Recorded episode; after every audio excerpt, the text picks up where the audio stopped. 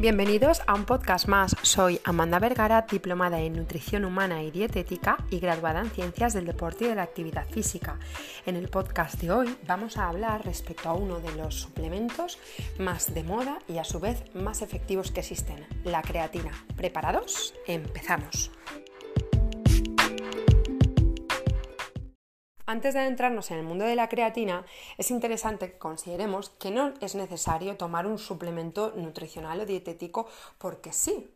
Es decir, un suplemento es un extra a una alimentación saludable que puede beneficiarnos en algún parámetro de nuestra salud o de nuestro rendimiento, pero que no debemos de tomarlo pensando en que va a ser la panacea o que va a ser lo que haga que consigamos tener una mejor salud o un mejor rendimiento. Previamente tendremos que asegurarnos un buen aporte nutritivo, es decir, tendremos que tener una buena alimentación y tendremos que asegurarnos un buen entrenamiento. El suplemento va a ser una ayuda extra, pero no va a hacer que consigamos los objetivos que queremos si nos estamos alimentando mal o no estamos entrenando como, como debiéramos.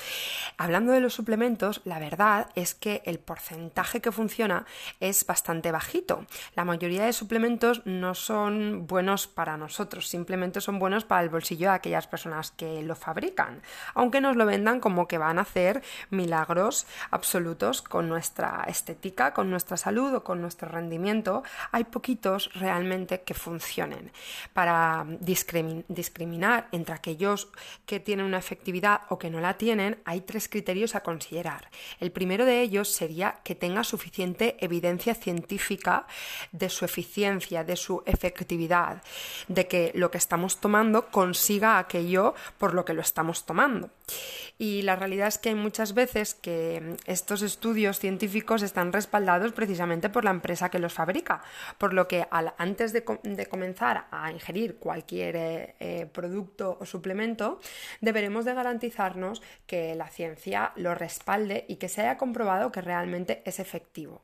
Otra cuestión, otro criterio a tener en consideración antes de elegir eh, un suplemento o empezar a tomarlo, es que haya una evidencia científica también de seguridad. Es decir, aparte de que sea efectivo, que sea seguro para nosotros. Es sorprendente los suplementos que nos tomamos pensando que nos van a beneficiar y realmente incluso pueden ser hasta perjudiciales para nuestra salud. Y el tercer criterio a, a considerar sería que sean accesibles, es decir, que sean fáciles de encontrar en tiendas normales de suplementos y que no sean pues, cosas raras que nadie conozca o que no esté en ningún lado, ¿no? Y en esta línea, la verdad es que la creatina es uno de los suplementos que sí que cumple estos criterios y que posiblemente sea el suplemento que más estudiado está y que mejores resultados ha dado, por lo que es interesante conocer un poquito qué nos puede aportar para determinar si sería necesario o interesante que incluyéramos un suplemento de monocreatina en nuestra, en nuestra alimentación. Dicho esto, vamos a ello. Para empezar, vamos a ver qué es la creatina y qué beneficios tiene para nosotros. Bien, la creatina es un compuesto natural formado por tres aminoácidos, la arginina, la glicina y la metionina. Los aminoácidos son las estructuras que forman la proteína. Para que nos hagamos una idea, sería como si una casa fuera la proteína y la casa está formada por los ladrillos que son los aminoácidos. El cuerpo es capaz de sintetizar una pequeña cantidad de creatina al día. Se estima que alrededor de un gramo. El resto debe aportarse a través de la alimentación o bien de la suplementación. Las formas más naturales de aportar creatina a nuestro organismo es a través de la carne magra y del pescado. Ahora vamos a ver qué beneficios tiene la creatina. En el cuerpo existen diferentes sistemas energéticos, es decir, diferentes sistemas de energía, de kilocalorías que nos aportan para poder desempeñar nuestra práctica deportiva, nuestras funciones diarias. La fosfocreatina es uno de los sistemas energéticos. Es el sistema energético que se emplea cuando hacemos ejercicio físico anaeróbico puro o cuando hacemos ejercicio de forma más explosiva, más eh, heavy, como más HIT, ¿no? como más de alta intensidad. Es el sistema energético que nos aporta energía de forma muy rápida, pero también es el sistema energético que más se fatiga, que más rápido entra en, en o en fatiga. La suplementación con creatina facilita la regeneración de este escaso combustible y nos permite realizar alguna repetición extra o incluso mover más peso. El resultado de esto será que podremos aumentar nuestra fuerza y con ello también generar más masa muscular. Hay diversas revisiones de estudios científicos que muestran que así sucede y que eh, incluyen en estos estudios la evidencia científica de que hay unas ganancias de músculo y fuerza procedente principalmente por el aporte extra de esta creatina y esto nos permite entrenar con mayor intensidad. Pero además de que podamos entrenar con mayor intensidad, también se logra obtener un mayor volumen muscular.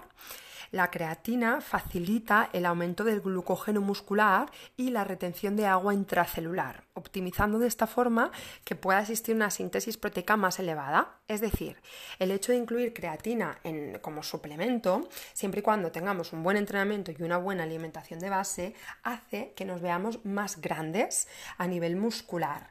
Y esto no solo se debe a que facilita el aumento de masa muscular, es decir, a que facilita que se construya nuevo músculo, sino que además también aumenta el glucógeno en el músculo. El glucógeno son las reservas de hidratos de carbono que hay en nuestro cuerpo, que se almacenan en el músculo y en el hígado. Y además esto facilita que haya un aumento de agua intracelular, con lo cual cuando iniciamos un periodo, un proceso de eh, ingesta de creatina, nosotros es normal que cojamos peso corporal a costa de la ganancia de masa muscular, del aumento de glucógeno en el músculo y de eh, la retención de agua que se da no a nivel extracelular, no estamos reteniendo líquidos, sino esta retención de agua se da a nivel intracelular, dentro de la célula. El glucógeno extra que se almacena por ayuda de la creatina mejora también el rendimiento en actividades que hacen uso de otro sistema energético como pueden ser el sistema glucolítico, como el CrossFit o bien entrenamientos de alta intensidad tan en auge ahora como los, como los HITs. Pero no solamente ayuda a los deportistas que quieren aumentar su masa muscular o que hacen ejercicios como el CrossFit o HIT, sino que también ayudan a los deportistas de fondo. Lo que pasa es que los beneficios no son eh, tan claros, ¿no? Y esto es así porque quizá el volumen muscular adicional no ayude a rendir mejor. Por ejemplo, un maratonista o un ciclista no necesita a lo mejor tener un bíceps más grande o tener más peso que mover, ¿no? Pero sí que se ha visto que, aunque en esto no sea beneficioso, sí que el aumento de las reservas de glucógeno es interesante, ¿no? Está demostrado que, que la creatina ayuda a la recuperación tras competiciones de la largas distancias, como pueden ser entrenamientos pues, de media maratón, maratón, Ironmanes, más larga distancia, porque ayuda eh, la ingesta de, creatina a reducir el, daño muscular y la inflamación. Y esto facilita que podamos recuperarnos antes. Y si nos recuperamos antes, en mejor disposición vamos a estar para después seguir entrenando y seguir mejorando nuestro rendimiento deportivo. Entonces, un poco el resumen eh, es que si hacemos deporte, la creatina mejorará nuestro rendimiento y también nuestra composición corporal. Por eso hay tanta gente que toma creatina y por eso posiblemente sea el suplemento más de moda pero sería desprestigiar la creatina si solo nombramos los beneficios que tiene a nivel del ejercicio físico, ¿no? los beneficios de la creatina van más allá de mejorar un press banca o de mejorar una sentadilla o de mejorar un peso muerto de potencia o la velocidad en un sprint o la velocidad en, natación, sino que ayuda a nivel de salud a otras cuestiones, ¿no? Como por ejemplo, pues se ha visto que mejora el control de la glucosa en las personas que tienen diabetes que tienen eh, problemas a la hora de controlar su azúcar en el torrente sanguíneo, previene la pérdida de masa muscular y la debilidad ósea en hombres y en mujeres mayores de alta edad. Y aunque el 90% de la creatina se acumula en los músculos, es también importante en el cerebro y está demostrado que mejora la capacidad cognitiva en personas eh, mayores y también protege eh, de que estas personas mayores pues, no sufran determinadas patologías como pueden ser demencias o, cuestiones de otra índole a nivel, a nivel cerebral. También se ha visto que mejora el estado de ánimo en casos de fatiga mental por falta de sueño, estrés o ansiedad y reduce los síntomas de depresión eleva también la quema de grasa en atletas eh, mayores de 50-60 años que entrenan fuerza y también importante ¿no? Eh, nombrar que para los vegetarianos puede ser un buen suplemento porque hay que recordar que ningún alimento vegetal tiene creatina, ¿no? entonces en los vegetarianos pues incluso es mayor la recomendación de suplementación para mejorar el rendimiento físico y cognitivo, ¿no? incluso más que en personas omnívoras. Para continuar vamos a ver la dosis eh, necesaria, las recomendaciones de ingesta y cuál sería la mejor marca a la hora de, ingerirla. La recomendación a nivel general es tomar alrededor de 5 gramos eh, diarios. No obstante, si queremos ser un poquito más precisos, deberíamos de ingerir 0,08 gramos kilo al día. Es decir, si pesamos 100 kilos, deberíamos de tomar 8 gramos de creatina al día. Muchos estudios utilizan una fase inicial de carga, es decir, una fase en la cual metemos una dosis más alta de 20 gramos al día para saturar rápidamente las reservas, pasando después a la dosis de mantenimiento de 5 gramos al día aproximadamente.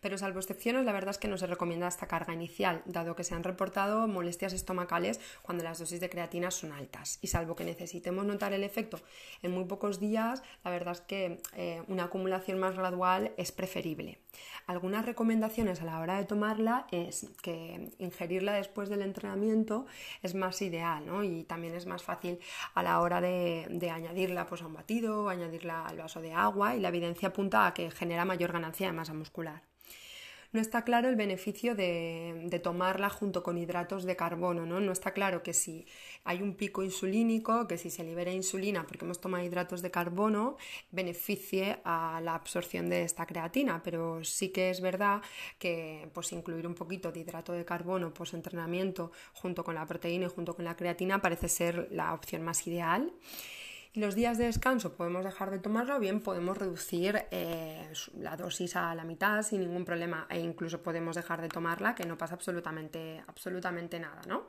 En cuanto a la mejor marca a la hora de, ingerirla o, a la hora de elegir ¿no? una opción más buena de suplemento, únicamente el monohidrato de creatina ha tenido buenos resultados de manera consistente, ¿no? tanto a nivel de eficacia como de seguridad. Em, así que la decisión está bien clara, ¿no? Idealmente hay que tener en cuenta que tenga el sello Creapur. Em, da igual la marca, da igual todo lo demás, que sea monohidrato de creatina y la marca Creapur. Mi consejo final es que eh, quizás sería mejor que antes de incluir la creatina en tu vida, indagues más y busques asesoramiento a nivel individual para ver si te interesa realmente o no en base a los objetivos que tengas. Que no te preocupes si la ingieres y coges peso, que es lo normal y no tiene por qué ser peso de grasa corporal si estás haciendo las otras cositas que tienes que hacer a nivel nutricional y deportivo buenas, sino que es algo normal al tomar creatina porque aumenta la proteína, aumenta el agua intracelular y aumenta el glucógeno. Espero que este podcast te sirva y si es así que lo compartas con aquellas personas que conozcas que entrenen y que creas que puede aportarle el ingerir este suplemento de creatina. Y nos vemos próximamente con nuevos episodios.